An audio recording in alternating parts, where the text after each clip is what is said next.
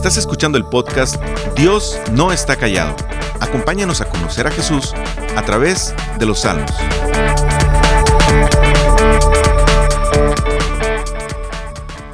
Hay un libro que le gustaba leer a mis hijos.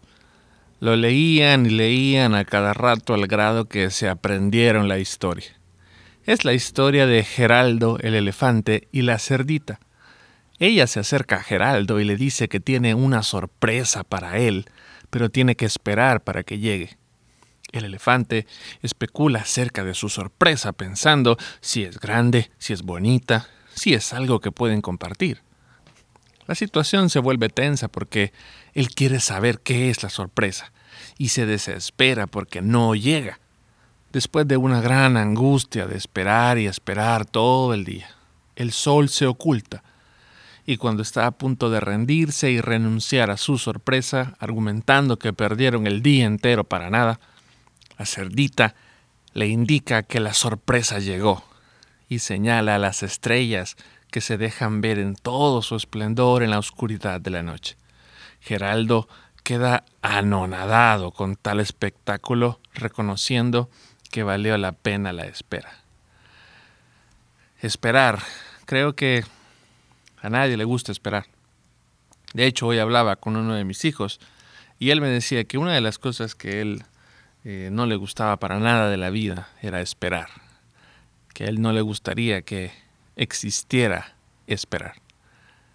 Mira, cuando vemos la historia de los salmos una y otra vez, la condición de los, del salmista ante situaciones desesperadas de la vida diaria, Hemos visto cómo él ha estado rodeado de sus enemigos, ha pasado por momentos de mucha tristeza y se ha sentido sumergido en las tinieblas en diferentes momentos. En los últimos salmos nos, nos, ha mostrado que también ha estado bajo la disciplina de Dios y su clamor ha sido que el Señor quite su mano sobre él porque es pesada esa mano y ha comprendido que debe arrepentirse y no callar más su pecado. De manera general, este Salmo 40 que estudiaremos el día de hoy inicia con una perspectiva hacia el pasado. El salmista ve hacia atrás y puede reflexionar sobre cómo el Señor escuchó su oración una y otra vez. En cada situación que el salmista ha clamado a Dios por ayuda, ha podido comprobar cómo el Señor ha estado ahí para sostenerlo. Mira, la vida del creyente no es una vida de tranquilidad absoluta. El verdadero cristianismo no predica una vida libre de problemas y miel sobre hojuelas. El cristianismo enfrentará toda su vida las consecuencias del mundo caído en donde se encuentra, por lo que su entorno será duro, frustrante, amargo y lleno de desilusiones que, eh, vive rodeado. Eh, especialmente vive rodeado de gente pecadora igual que él. El creyente también enfrentará consecuencias de sus acciones. La disciplina del Señor, y también pruebas constantes para probar su fe. ¿Qué ha aprendido a hacer el salmista ante cada situación y qué es lo que él quiere que el pueblo de Dios entienda sobre sus propias vidas también? Y aquí es donde comenzamos a hablar de esperar. Este salmo abre con esta idea principal y es lo que nos va a dar esa perspectiva y esa columna en todo este estudio, esperar. Aunque no nos guste, aunque sea algo tedioso, el salmista nos habla de la importancia de esperar. Y mira, abre el versículo 1 diciendo, puse en el Señor toda mi esperanza, y Él se inclinó hacia mí y escuchó mi clamor. En el hebreo original, la palabra esperar aparece dos veces aquí. Se puede leer de esta manera, yo esperé, esperé. Esta es la manera en que los hebreos ponían énfasis en sus palabras. Ahora ponemos en negrita o subrayamos o ponemos en cursivas las palabras que queremos darle énfasis. Esperar ante una situación difícil en la que no sabes qué hacer no es un acto de cobardía o quedarte de brazos cruzados. Un ejemplo de ello fue Saúl. Se le pidió que esperara al profeta Samuel para el sacrificio, pero ante la presión de los que estaban con él, no esperó. Y él mismo hizo el sacrificio, algo que él no tenía autorizado a hacer. Su desobediencia se reflejó en no esperar. El ser humano no es paciente de manera natural. De hecho, según el apóstol Pablo, es un fruto del Espíritu. Lo que el ser humano quiere hacer es resolver las situaciones por él mismo. Busca actuar de manera independiente a Dios y curiosamente, después de obrar en sus fuerzas, le echa la culpa a Dios. Sin embargo, el salmista, en lugar de actuar por su cuenta, esperaba en Dios. Esto es más que cruzar los brazos, como lo dije hace un momento. Esperar en Dios indica que el salmista confiaba en que lo que Dios estaba haciendo o permitiendo en su vida es lo que él necesitaba. El salmista está de acuerdo que lo que experimenta diariamente está dentro de la soberanía y es parte del plan divino y sabio de Dios, por lo que no está desprotegido sino que está confiando que aún en el valle de lágrimas y desesperación, el Señor estará presto a socorrerlo. Esperar en Dios significa hacer las cosas de acuerdo a su voluntad. Al hacer eso, es creer que esa instrucción es buena para, para mí, aunque en primera instancia sea muy difícil de hacerlo. Recordamos esto, esperar, como lo he dicho desde un principio, no es fácil. El salmista no está diciendo que esto sea sencillo, puede ser muy difícil, pero confiar en Dios es entender que lo que Él ha dicho, que lo que Él ha dispuesto es bueno en medio de lo complicado. Si el diagnóstico de salud es desfavorable, bueno, sigue tu tratamiento médico, pero espera en Dios que la salud viene de Él. ¿Te quedaste sin trabajo? Bueno, puedes enviar currículums, pero el Señor será el que dará la orden a cuál trabajo irás alguien te ha ofendido, perdónalo. Pasa por alto la ofensa y ama a tu enemigo.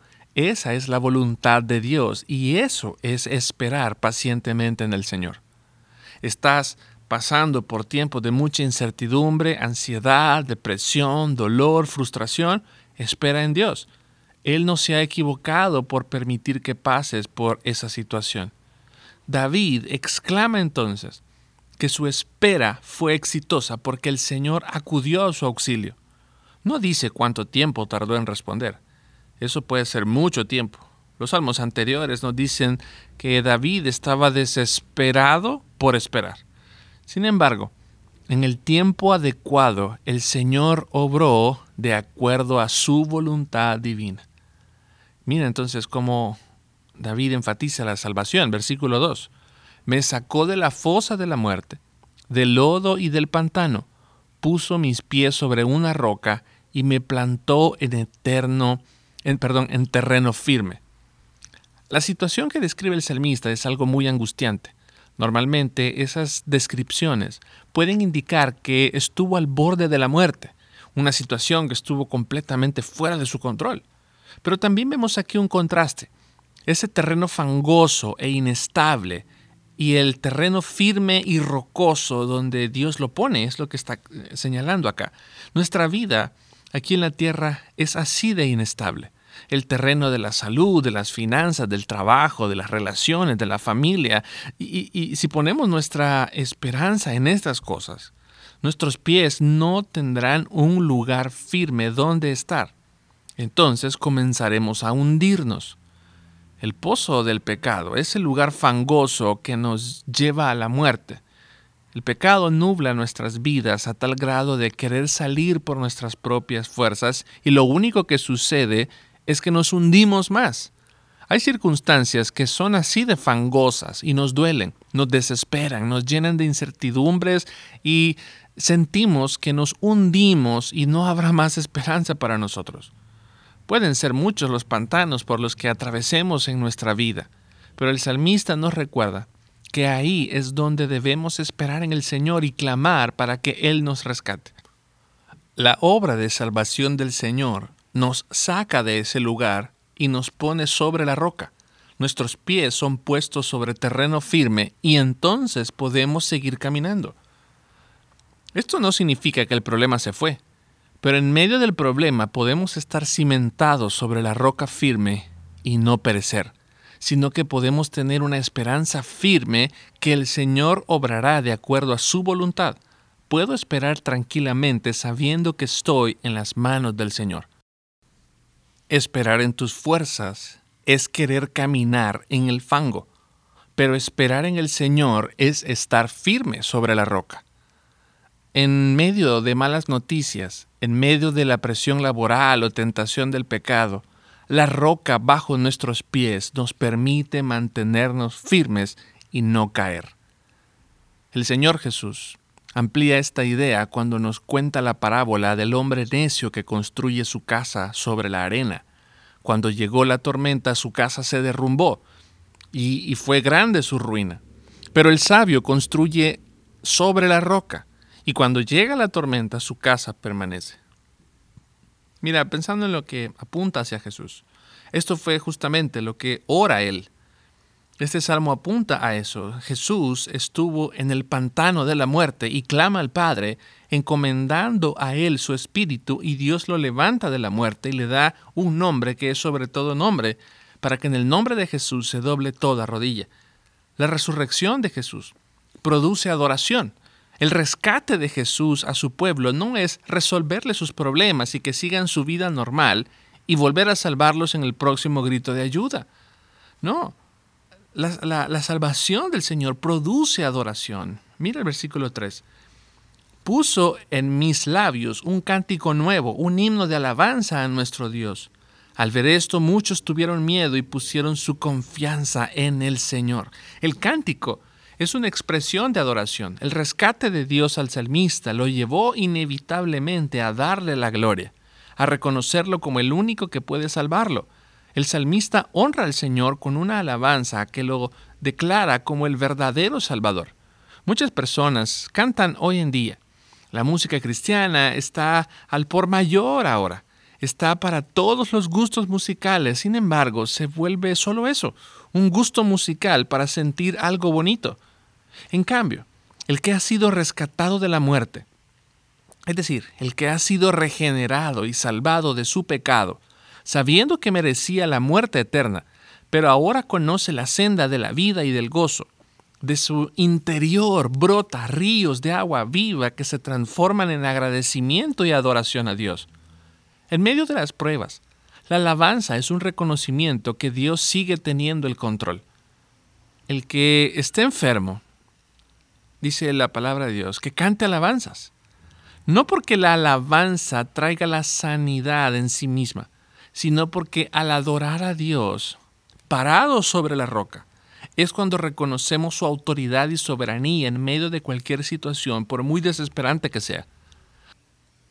Al ver esto, muchos tuvieron miedo y pusieron su confianza en el Señor, sigue diciendo el texto. El temor o miedo a Dios es un asombro por su poder. Cuando el Señor abre los ojos de los pecadores, pueden ver lo grande y fuerte que es el Señor. Ven su poder único que obró para salvarlos y entonces ponen su confianza en el Señor. Cuando el Señor nos salva, lo hace para que le adoremos, para que vengamos y nos humillemos delante de Él y confiemos en su obra perfecta. Dice el verso 4 y 5. Dichoso el que pone su confianza en el Señor y no recurre a los idólatras ni a los que adoran dioses falsos. Muchas son, Señor mi Dios, las maravillas que tú has hecho. No es posible enumerar tus bondades en favor nuestro, ni siquiera anunciarlas y proclamarlas serían más de lo que puedo contar. El salmista nos recuerda la idea general de los salmos. Los bienaventurados no son los que confían en sus fuerzas, no confían en sus ídolos, confían y se deleitan en Dios. Ese deleite y confianza es crucial para no confiar en los ídolos. Si tú crees que tu propia sabiduría te salvará, entonces no confiarás en el Señor. Si confías en tus recursos para tener paz, entonces tu esperanza no estará puesta en el Señor. Pero cuando confías en el Señor, sin importar lo que tengas por delante, sabes esperar pacientemente en la soberanía de Dios para que Él te dirija hacia el lugar firme para que le adores en toda tu vida. ¿Cómo sucede esto? Cuando el Señor rescata, hace una transformación real. El salmista ha pasado de amar a hacer su voluntad, que muchas veces por hacer eso lo llevó al pantano, a amar y hacer la voluntad de Dios. El salmista entiende que no se trata de religión, Se trata de una vida entregada al Señor. Versículo 6. A ti no te complacen sacrificios ni ofrendas, pero has abierto mis oídos para oírte. Tú no has pedido holocaustos ni sacrificios por el pecado. Por eso dije, aquí me tienes, como el libro dice de mí. Me agrada, Dios mío, hacer tu voluntad, tu ley la llevo dentro de mí. Aquí podemos ver cómo esta oración fue realmente una oración de Jesús. El autor de Hebreos nos dice que fue Cristo quien dijo esto. Es por eso que Él se entregó. No fue un sacrificio de un animal, fue el sacrificio de Cristo el que fue entregado para así salvar a su pueblo del foso de la muerte. Mira, después de entender esta parte de, de ver la importancia de esperar en Dios, el salmista pasa a una segunda sección donde podemos ver cómo su fe ha sido fortalecida. Y esto va ligado a una vida en el Evangelio, una vida que está marcada por la buena noticia que Dios sí salva, como Él dice salvar. Miren, versículo 9. En medio de la gran asamblea, he dado a conocer tu justicia. Tú bien sabes, Señor, que no he sellado mis labios, no escondo tu justicia en mi corazón, sino que proclamo tu fidelidad y tu salvación. No oculto en la gran asamblea, no oculto en la gran asamblea tu gran amor y tu verdad. No me niegues, Señor, tu misericordia, que siempre me protejan tu amor y tu verdad. Cuando el Señor nos salva y experimentamos esa salvación, de modo que hemos esperado en Él y no en nuestras fuerzas, el, el que nos ha liberado es Él y no nosotros. Nuestro estilo de vida entonces se caracteriza por anunciar la salvación que Él nos ha dado. Nuestra boca se llena de alabanza y podemos aprovechar cada oportunidad para vivir la buena noticia, vivir el Evangelio. ¿Y qué significa esto? En cada lugar donde me encuentre, ya sea en el trabajo, en mi hogar, en la calle, de vacaciones, ante cualquier actividad del día a día, confío en que Él tiene el control. Es Él el que da la fuerza y sabiduría para cada decisión y entonces buscas maneras de honrar su nombre. Con base a lo que has experimentado con el Señor, lo puedes anunciar a otros, especialmente en la congregación, para edificación de la iglesia. Eso es transmitir vida. Muchas veces hemos escuchado hablar del discipulado. Probablemente tú lo has escuchado muchas veces, el discipulado que se da en la iglesia. Y a veces pensamos y creemos que necesitamos un libro para estudiar en grupos pequeños o, simplemente lecciones que vamos eh, revisando. Sin embargo, el discipulado siempre ha sido la transmisión de vida es decir, lo que tú vives en el Evangelio y cómo has encontrado salvación y esperanza en el Señor, tú lo anuncias a otros.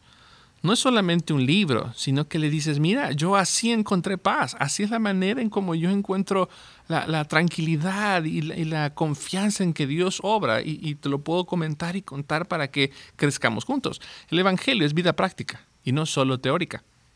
y justamente eh, aquí nos muestra el salmista una prueba de esto. Versículo 13. Por favor, Señor, ven a librarme. Ven pronto, Señor, en mi auxilio. Sean confundidos y avergonzados todos los que tratan de matarme. Huyan derrotados. Todos los que procuran mi mal. Que la vergüenza de su derrota humille a los que se burlan de mí, pero que todos los que te buscan se alegren en ti y se regocijen que los que aman tu salvación digan siempre cuán grande es el Señor. Como te dije hace un momento, la vida cristiana no se caracteriza por una vida libre de pruebas. Al contrario, las, las experimentamos y muchas veces. Aquí el salmista se encuentra ante una amenaza más. Sin embargo, está listo para enfrentar la siguiente situación confiando en el Señor, porque sabe que así como Dios ha estado prestado para socorrerlo en el pasado y sacarlo del lodo y ponerlo sobre la roca, en la siguiente prueba también será igual. Y esto es lo que transmitimos a otros cuando hablamos del discipulado. Cuando hablamos de lo que Dios ha hecho en mi vida, eh, estamos eh, preparándonos porque en cualquier momento puede suceder otra situación donde tengamos que esperar. Y esto que hablamos, esto que otros nos transmiten a nosotros, nos irá recordando lo que la palabra de Dios hace acá. Cuando el Evangelio es ahora parte de la vida del salmista y de cada creyente. Usted puede estar seguro que hay alegría, aún en medio de la prueba. Ahí en medio de la situación habrá gozo. Se va a buscar al Señor y el regocijo llegará. El regocijo no le es quitado al creyente por muy dura que sea la prueba, porque sencillamente está confiando en las manos del Señor. Nuevamente el asombro se hace visible aquí y el salmista invita a declarar la grandeza del Señor. Pero cuando el Evangelio, la obra de salvación de Dios para con el hombre, no es una realidad o una esperanza real para una persona, en lugar de alabar a Dios en medio de la prueba, habrá amargura, queja, dolor, buscando nuevamente salir de ese lodo con sus propias fuerzas. Mira esta confianza nuevamente reiterada en el Señor. A mí, versículo 17, a mí, pobre y necesitado, quiere el Señor tomarme en cuenta. Tú eres mi socorro y mi libertador. No te tardes, Dios mío. El salmista termina reconociendo su condición. No lo habla como un pesimista, sino como el que reconoce su debilidad y por lo tanto lo hace totalmente dependiente de la obra de Dios en su vida para salvarlo. No sé dónde te puedas encontrar ahora mismo. Quizás estás en medio del lodo, quizás te sientes desesperanzado y sientes que no hay más que hacer. Hoy es un buen día donde puedes hacer por lo menos dos cosas. En primer lugar, recuerda tu pasado y mira lo que ha hecho el Señor. Él no te ha dejado. Han habido momentos difíciles, momentos que quizás no comprendiste y aún quizás no logras comprender cómo es que has pasado por eso. Pero Dios ha estado ahí. Siempre Él ha sido fiel para que llegues hoy acá. Pero si vamos mucho más largo en el pasado, el Señor dio su vida en la cruz para que pudieras tener una roca firme donde puedas mantenerte de pie en medio de la prueba. Dale gracias a Dios por la obra de Cristo. Pídele que te guíe a aferrarte a esa verdad, a esa verdad que es inconmovible. Es verdad que lo que estés viviendo puede ser muy doloroso para ti ahora, pero es aún más gloriosa la salvación y esperanza que tenemos en Jesús. Y número dos, clama al Señor. Pídele que venga tu rescate y espera, espera como decía el salmista. Espera adorando su nombre, espera proclamando su obra consumada de salvación, espera amando a tu prójimo, espera sirviéndole con todo tu corazón, con toda tu alma, con todas tus fuerzas, espera haciendo la voluntad del Señor, espera rendido a sus pies. Y Él es fiel y justo para sostenerte y ponerte sobre la roca. Y llegará el momento donde podrás decir, valió la pena la espera. Gracias por escucharnos. Para más información sobre este ministerio, puedes entrar a www.noestacallado.com. También puedes encontrarnos en Facebook, Instagram y YouTube.